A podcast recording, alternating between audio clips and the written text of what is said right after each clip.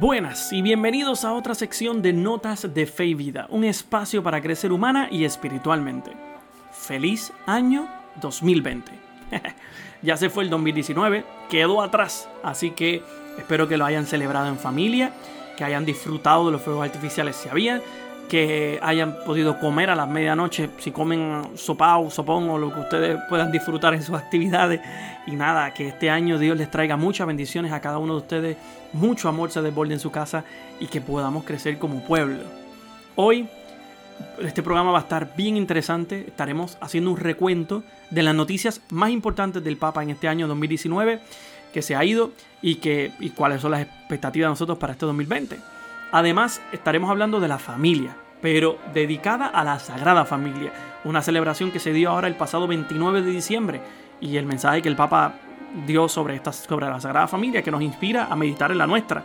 Así que quédense conmigo, compartan, sigan y díganle a aquella persona que no está haciendo nada en este momento que se una contigo, que escuche este podcast para que podamos, puedan escucharlo juntos en familia. Así que muchas gracias por estar. Dejen al final su comentario. Díganme cuál fue su resolución. Porque Notas de Fe y Vida acaba de comenzar.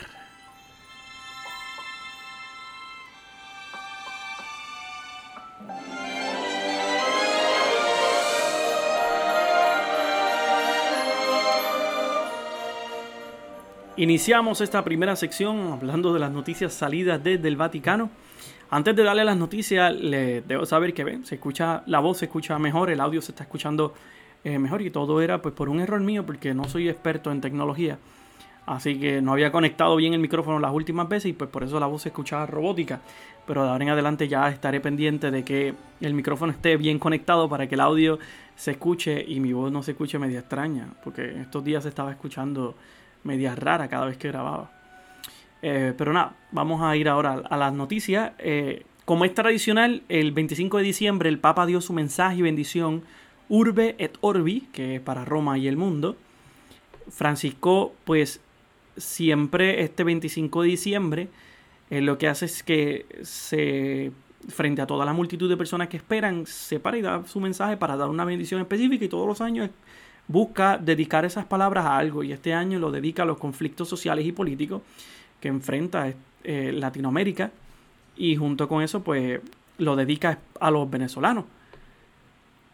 Y mm, el audio es en italiano, obviamente no te lo voy a poner porque si tal vez no lo entiendes, pues, pero yo te voy a, mientras el audio está corriendo de fondo, te voy a estar eh, traduciendo lo que él quiso, lo que dijo este día, ¿no? El 25 de diciembre. Y cito, eh, que el pequeño niño de Belén sea esperanza para todo el continente americano, donde diversas naciones están pasando por un periodo de agitaciones sociales y políticas, que reanime al querido pueblo venezolano, probado largamente por tensiones políticas y sociales, y no le haga faltar el auxilio que necesita, que bendiga los esfuerzos de cuantos están prodigando para fortalecer la justicia y la reconciliación y se desvelan para superar las diversas crisis y las numerosas formas de pobreza. Además, pidió la paz en Siria en donde la guerra ha dejado unos 6.5 millones de refugiados. Y cito nuevamente, Cristo sea la luz para tantos niños que sufren la guerra y los conflictos en Oriente Medio y en diversos países del mundo. Que sea consuelo para el amado pueblo sirio, que todavía se ve, no ve el final de las hostilidades que han desguerrado el país en este decenio. También se pronunció sobre las situaciones sociales y políticas que a menudo obligan a las personas a emigrar, privándolas de una casa y de una familia. En particular denunció los persistentes conflictos en la República Democrática del Congo y Francisco pues, pidió consuelo para aquellos perseguidos a causa de su fe, víctimas de ataque por parte de grupos extremistas, sobre todo en Burkina Faso, Malí, Níger y Nigeria.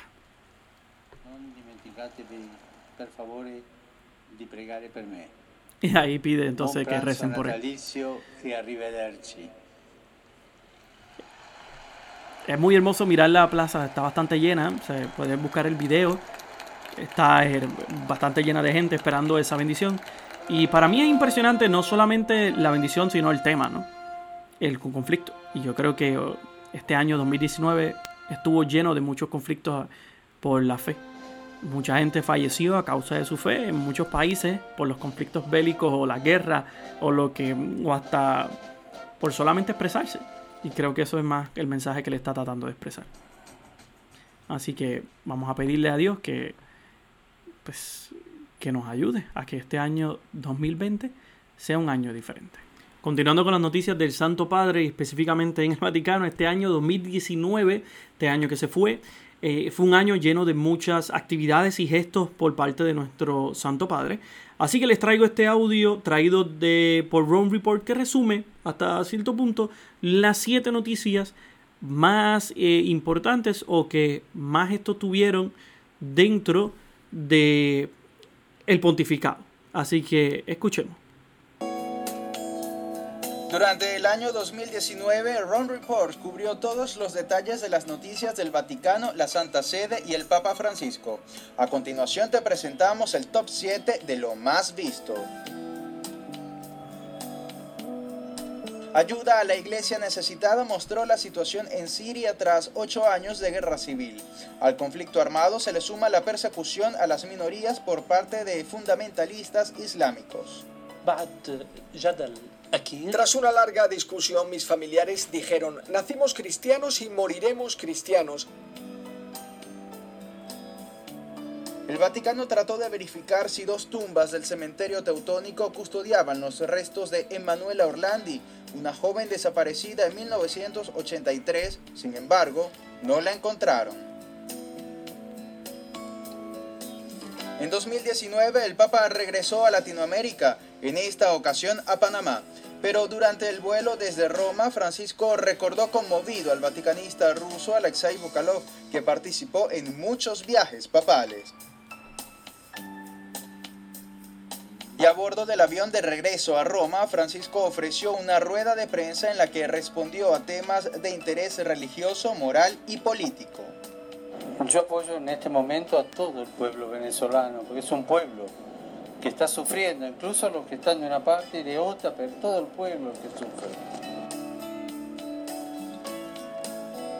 En octubre el Papa llevó al Vaticano la realidad de la Amazonía. Desde el inicio levantó la voz y pidió respeto.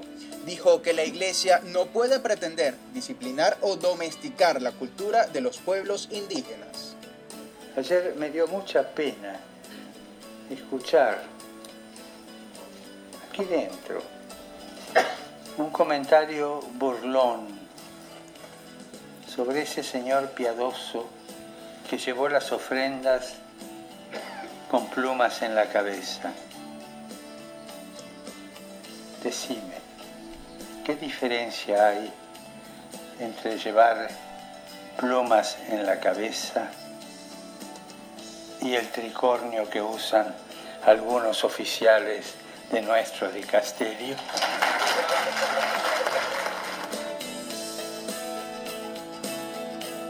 Y en verano, como cada año, cayó nieve en la Basílica de Santa María la Mayor.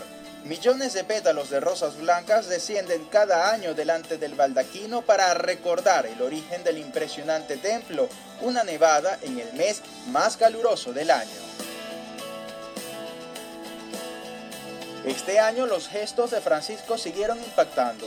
Tras invitar a un retiro espiritual a los dos adversarios políticos de Sudán del Sur, tuvo un gesto imprevisto. Se agachó para besar los pies de los dos líderes que han llevado al país a la guerra civil. Les pidió de corazón y con sus sentimientos más profundos que trabajen por la paz. Ahí presentó Ron Reports eh, los siete gestos más eh, bueno, las siete noticias que trascendieron en este año 2019 sobre el Papa Francisco. Eh, y eh, pues pudieron haber escuchado, escucharon varias, pero la más importante y la que tal vez no la habíamos, pues yo no había hecho el podcast para ese momento, eh, fue la de Sudán del Sur. Cuando él se encuentra con estos dos dignatarios en Sudán del Sur y, y como estos dos son adversarios políticos, uno de un grupo distinto al otro, y han llevado al país a una guerra civil y una debacle de muerte, de violaciones, de destrucción, de todo. Y entonces él hace un gesto hermoso y se arrodilla frente a ellos y le besa los pies a ambos. Y yo creo que ese es un gesto de, de humildad bien bonito y también la petición de que por favor llevaran al país a una paz. Así que de igual forma como este gesto, estos gestos de 2019 han trascendido, también le pedimos a Dios que en este 2020 eh, el pontificado del Papa esté lleno también de muchos gestos y la iglesia también, porque necesitamos una iglesia despierta, viva, que sea de gestos y de encuentros, como ha hecho, como hizo él y como se ha logrado con algunos misioneros y personas en nuestra iglesia, porque los agravios, todo, la violencia ha subido y necesitamos pues, tener gestos de paz para los demás. Antes de continuar con el resto del podcast, quise hacer un, alto, como un detenido, y añadir esta parte, porque el Papa el primero de enero, ahora del 2020, este miércoles, ayer, mejor dicho, eh, celebró la misa en la capilla de Santa Marta dedicada a María, Madre de Dios, que es la celebración que siempre se hace el primero de enero. Entonces, eh, con motivo de esa celebración, él realizó esta homilía majestuosa y hermosa. Y pues se las traje porque no hay más palabras que decir, solamente escuchar las palabras del Santo Padre. Él inicia eh, leyendo un versículo de Gálatas 4:4 que dice, Cuando llegó la plenitud del tiempo, envió Dios a su Hijo, nacido de mujer. Y continúa diciendo entonces, nacido de mujer. Es así como vino Jesús. No apareció en el mundo como adulto, sino como nos ha dicho el Evangelio, fue concebido en el vientre. Allí hizo suya nuestra humanidad, día tras día, mes tras mes. En el vientre de una mujer, Dios, Dios y la humanidad se unieron para no separarse nunca más. También ahora, en el cielo, Jesús vive en la carne que tomó en el vientre de su madre. En Dios está nuestra carne. El primer día del año celebramos estos desposorios entre Dios y el hombre, inaugurados en el vientre de una mujer. En Dios estará para siempre nuestra humanidad, y María será la Madre de Dios para siempre. Ella es mujer y madre, esto es lo esencial. De ella, mujer, surgió la salvación, y por lo tanto no hay salvación sin la mujer. Allí Dios se unió con nosotros, y si queremos unirnos con Él, debemos por el mismo debemos ir por el mismo camino, a través de María, mujer y madre. Por ello, comenzamos el año bajo el signo de nuestra madre, la mujer que tejió la humanidad de Dios. Si queremos tejer con, con humanidad las tramas de nuestro tiempo, debemos partir de nuevo de la mujer. Nacido de mujer. El renacer de la humanidad comenzó con la mujer. Las mujeres son fuentes, fuente de vida. Sin embargo, son continuamente ofendidas, golpeadas, violadas, inducidas a prostituirse y a eliminar la vida que llevan en el vientre. Toda violencia infligida a la mujer es una profanación de Dios, nacido de una mujer. La salvación de la humanidad vino del cuerpo de una mujer. De cómo y de cómo tratamos el cuerpo de, de la mujer, comprendemos nuestro nivel de humanidad. ¿Cuántas veces el cuerpo de la, de la mujer se sacrifica en los altares profanos de la publicidad, del lucro, de la pornografía, explotado como un terreno para utilizar? Debemos ser liberados, debe ser liberado del consumismo, debe ser respetado y honrado. Es la carne más noble del mundo, pues concibió y dio a luz al amor que nos ha salvado. Hoy la maternidad también es humillada, porque el único crecimiento que interesa es el económico. Hay madres que se arriesgan a emprender viajes penosos para tratar desesperadamente de dar un futuro mejor al fruto de sus entrañas, y que son consideradas como números que sobreexceden el cupo por personas que tienen el estómago lleno, pero de cosas, y el corazón vacío de amor. Nacido de mujer, según la narración bíblica, la mujer aparece en el ápice de la creación, como resumen de todo lo creado. De hecho, ella contiene en sí el fin de la creación misma, la generación y protección de la vida, la comunión con todo, el ocuparse de todo. Es lo que hace la Virgen en el Evangelio hoy. María, por su parte, dice el texto, conserva todas estas cosas meditándola en su corazón. Conservaba todo, la alegría por el nacimiento de Jesús y la tristeza por la hospitalidad negada en Belén, el amor de José y el asombro de los pastores, las promesas y las incertidumbres del futuro. Todo tomaba en serio y todo lo ponía en su lugar en su corazón, incluso la adversidad, porque en su corazón arreglaba cada cosa con amor y confiaba todo a Dios. En el Evangelio encontramos por segunda vez esta acción de María, al final de la vida oculta de Jesús, en efecto, se dice, su madre conservaba todo esto en su corazón. Esta repetición nos hace comprender que conservar en el corazón no es un buen gesto que la Virgen hizo de vez en cuando, sino un hábito.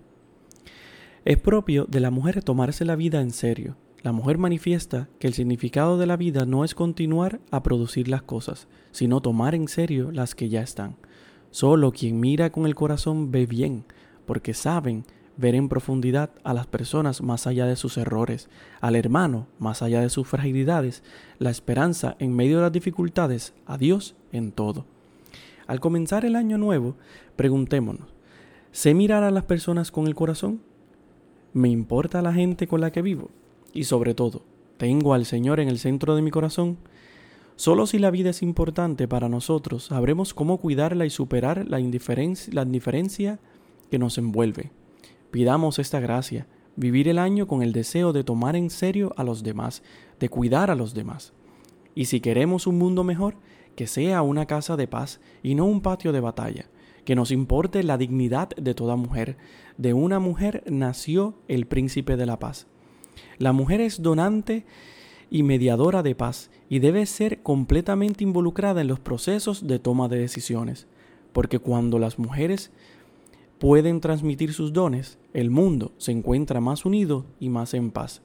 Por lo tanto, una conquista por la mujer es una conquista para toda la humanidad entera. Nació de mujer. Jesús nació recién, perdón, Jesús recién nacido se reflejó en los ojos de una mujer en el rostro de su madre. De ella recibió las primeras caricias, con ella intercambió las primeras sonrisas, con ella inauguró la revolución de la ternura. La Iglesia, mirando al niño Jesús, está llamada a continuarla. De hecho, al igual que María, también ella es mujer y madre, y en la Virgen encuentra sus rasgos distintivos. La ve inmaculada y se siente llamada a decir no al pecado y a la mundanidad la ve fecunda y se siente llamada a anunciar al Señor, a generarlo en las vidas. La ve madre y se siente llamada a acoger a cada hombre como a un hijo. Acercándose a María, la iglesia se encuentra a sí misma, encuentra su centro y su unidad. En cambio, el enemigo de la naturaleza humana trata de dividirla, poniendo en primer plano las diferencias, las ideologías, los pensamientos partidistas y los bandos pero no podemos entender a la Iglesia si la miramos a partir de sus estructuras, programas, tendencia, de las ideologías, de la funcionalidad. Percibiremos algo de ella, pero no su corazón, porque la Iglesia tiene el corazón de una madre. Y nosotros, hijos, invocamos hoy a la Madre de Dios que nos reúne como pueblo, creyente. Oh Madre, genera en nosotros la esperanza, tráenos la unidad. Mujer de la salvación, te confiamos este año custódialo en tu corazón. Esas son las palabras del Santo Padre para este eh, homilía, pues, y esta misa de primero de enero, y creo que es bastante hermoso escucharlo. No hay más palabras que decir, solamente que es una forma muy bonita de iniciar este año nuevo. Como les dije al principio, en la introducción, hoy deseo dedicar este episodio a la familia. Y para eh, dedicarlo a la familia, quiero hablar de la Sagrada Familia. En el episodio número 9 les hablé a ustedes de María, luego en el, en el anterior de San José y este, pues de la familia, de la Sagrada Familia. Y me inspiro a hablar de la Sagrada Familia porque este pasado 29 de diciembre fue la fiesta de la Sagrada Familia.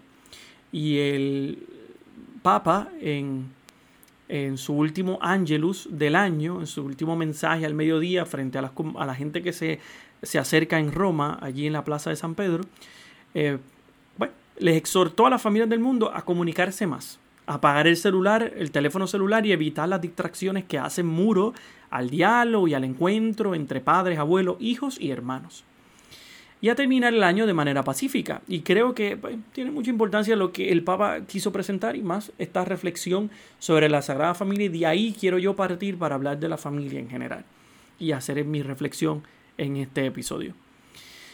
El, la invitación que lanzó Francisco desde los palacios apostólicos a los peregrinos presentes en la plaza de San Pedro para participar de ese último ángelo sobre la Sagrada Familia.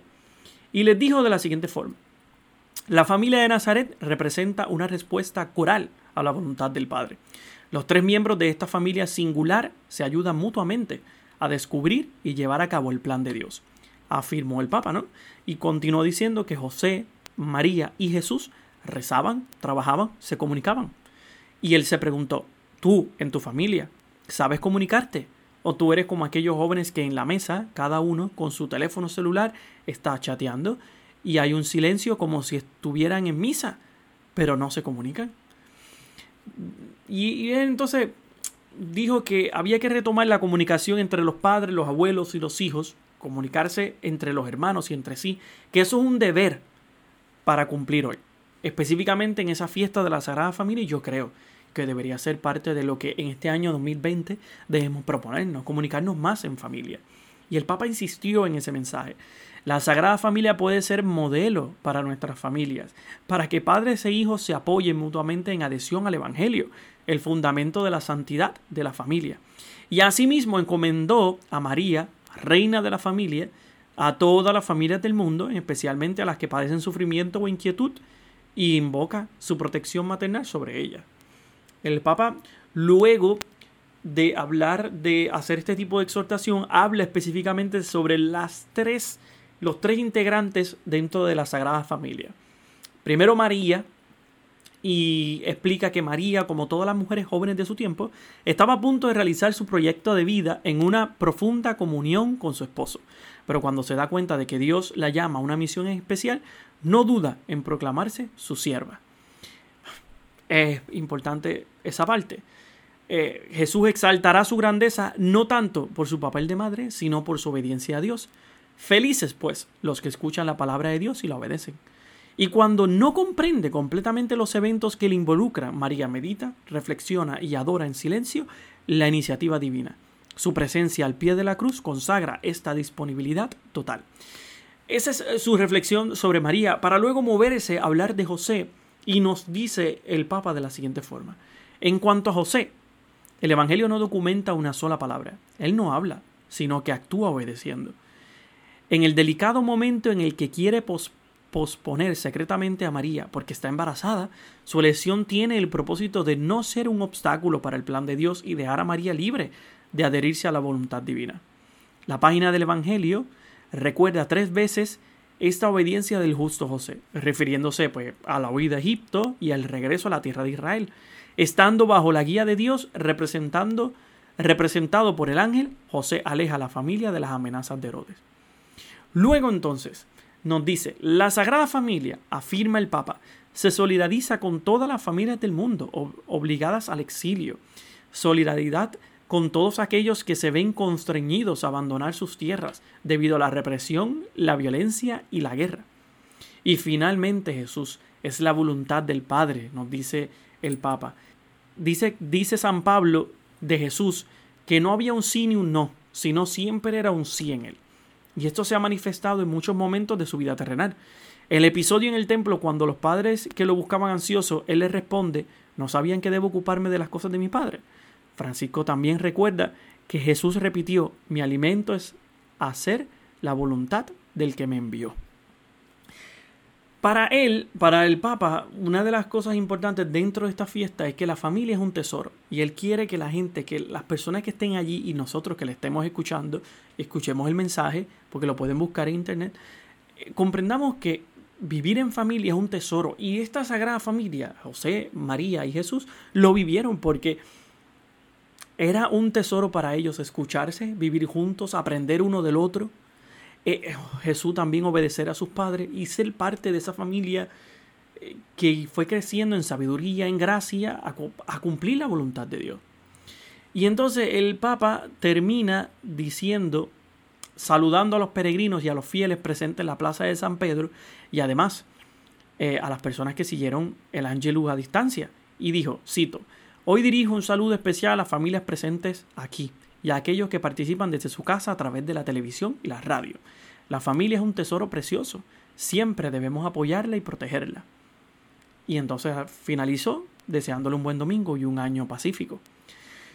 Yo, eh, no sé, me inspiré para hablar de este tema porque en nuestra realidad, yo creo que actual y más de país, la familia ha sido, está siendo amenazada. Eh, cuando tú miras la sociedad, Puerto Rico, lo que está sucediendo, la violencia, los asaltos, los asesinatos, hasta la violencia a la mujer, a las madres, a mujeres violadas en la calle, todo casi siempre puede venir de un núcleo en donde la familia está, pues, no está bien, no está estable. En episodios anteriores he mencionado que lo más que necesitamos como país y como mundo es es una salud mental. Y yo creo que los problemas de salud mental son grandes en este país y tenemos que buscar una forma de arreglarlo. Y de la misma forma, la familia está enferma en algunos aspectos. No todas, no todas, pero algunas familias. Cuando hablamos de que tenemos políticos que roban, que engañan al pueblo, hay que mirar muchas veces atrás de dónde surge esto. Y no significa que tiene que surgir solamente de la familia, pero, pero en algunos casos puede provenir de una familia que disfuncional, una familia que no está bien, una familia que no enseñó valores, una familia que no estaba en orden. Hay muchas casas en nuestra isla y en otros lugares en donde la gente le enseñan a los hijos desde pequeños a robar.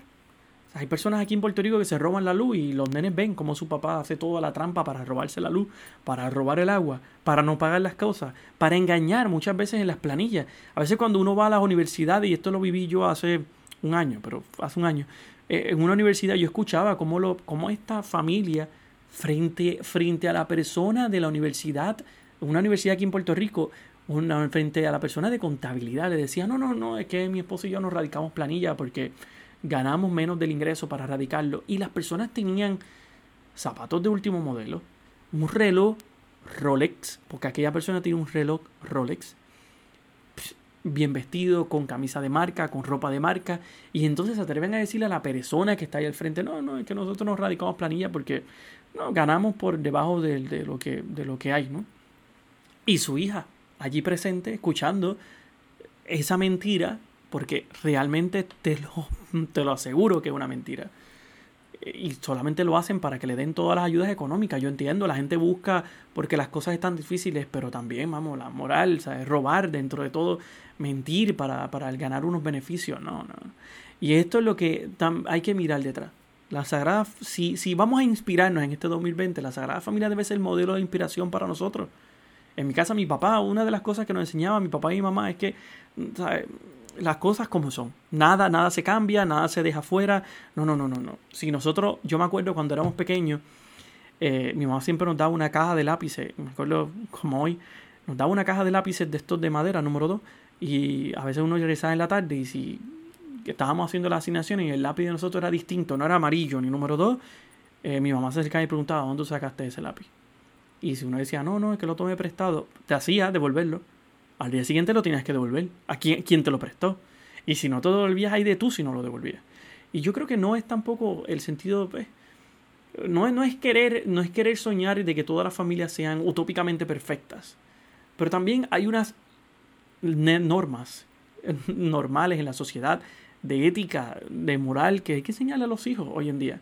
Y la sagrada y la familia está para eso, para educar lo que la sociedad muchas veces no educa en las personas lo que también en la sociedad te, te, te destruyen todos los hijos. Si tú no educas bien un hijo en tu casa, cuando salga al mundo y se encuentre con todo el desastre que pueda existir, eh, se va a ir rápido, se va a dejar influenciar. Si no ha tenido unos buenos valores, una buena gama de virtudes, una educación genuina en su casa, automáticamente se va a dejar manipular por la sociedad y va a caer en muchos problemas y dificultades porque va a decir, ah, si los demás lo hacen, yo lo hago. Y entonces ese no es el, ese no es el punto. Ese no sería el ciudadano correcto que nosotros queremos. Y yo creo que hay que meditar en este 2019 qué yo hice. ¿Qué, qué yo hice incorrectamente que debo mejorar para este 2020? Y como familia, ¿qué debo cambiar en esta sociedad, en este mundo que está en estos momentos creciendo, que yo estoy tal vez teniendo unos hijos míos en mi casa que quiero que, quiero que sean prósperos en, esta, en este mundo. ¿Qué les he enseñado a ellos que no está bien? Les enseñó a robar, les enseñó a, a, engañar solo para conseguir un beneficio. Muchas veces eso es lo que, lo que en la sociedad pues hay que tener mucho cuidado. Nuestros hijos de hoy en día, los jóvenes de hoy en día, no sé, crecen en un ambiente distinto y cuando llegan al mundo no tienen las herramientas correctas para poder sobrellevar el peso que a veces se encuentran afuera. Hay muchos jóvenes en depresión, muchos jóvenes con problemas y tal vez vienen porque no están totalmente preparados. A veces, a veces vamos a las librerías y vemos libros de cómo criar un hijo. Y hay 60 libros, 80 libros de cómo educar un hijo. Y muchas veces los libros no son lo correcto. Tú no puedes tomar un libro y decir, ah, este funciona para mi hijo. cada hijo es totalmente diferente y, y uno cría a los hijos de acuerdo a cómo van llegando poco a poco cada uno con su forma de ser, con sus características, con si son impulsivos, si no es impulsivo y que pueda o no pueda ideas traer esa persona. Y yo aprendí eso de los míos, eh, en mi casa. Mis hermanos, nosotros somos diferentes, totalmente distintos cada uno. Pero dentro de nuestras diferencias nos hemos podido sobrellevar y llevar muy bien entre nosotros. Y tal vez fue porque mi papá nos enseñó, mi familia nos enseñó, mi mamá y mi papá nos enseñó a nosotros a que sin importar lo que sea, nosotros, la hermandad es primero. Y hay que sobrepasar errores, eh, problemas, dificultades, porque al final del día somos hermanos y, y tenemos que amarnos uno al otro. Y yo creo que eso es lo que yo deseo en este 2020, que se pueda, se pueda ofrecer. Así que vamos a pedirle a Dios que en este 2020 que inicia, la familia pueda ser el centro de una educación genuina, en donde las cosas puedan crecer, los valores puedan volver a recuperarse íntegramente dentro de la familia y que los padres puedan ir creando y fomentando a sus hijos un sentido de responsabilidad social para que al final puedan llegar a ser buenos seres humanos en esta sociedad íntegros y correctos. Nada, les agradezco a todos por estar en este conmigo en este podcast. Ha sido un poquito corto, pero nada, ya ahora en enero estamos con planes nuevos, con proyectos nuevos, entrevistas y personas invitadas. Así que por favor compartan este podcast, eh, sigan, suscríbanse, eh, dejen su comentario. ¿Qué deseas cambiar en este 2020? Escríbemelo, escríbemelo al final, déjamelo allí en, las notas, en los comentarios. Dime también de qué tema te gustaría que hablemos. Si tienes alguna pregunta, tienes alguna duda, algo que quieras que yo aclare o que busque o que escriba sobre. Porque este año 2020 de verdad que vamos, quiero crecer este podcast, quiero que llegue a más personas y que los temas vayan creciendo poco a poco. Así que me pueden seguir en, en Botsprout, en Apple Podcast, Google Podcast, Spotify. Eh, suscriban y, y, por favor comenten y háblenle a todos para que sigan a notas de fe y vida. Recuerden siempre en su caminar tomar notas de fe y vida. Se cuidan. Hasta la próxima.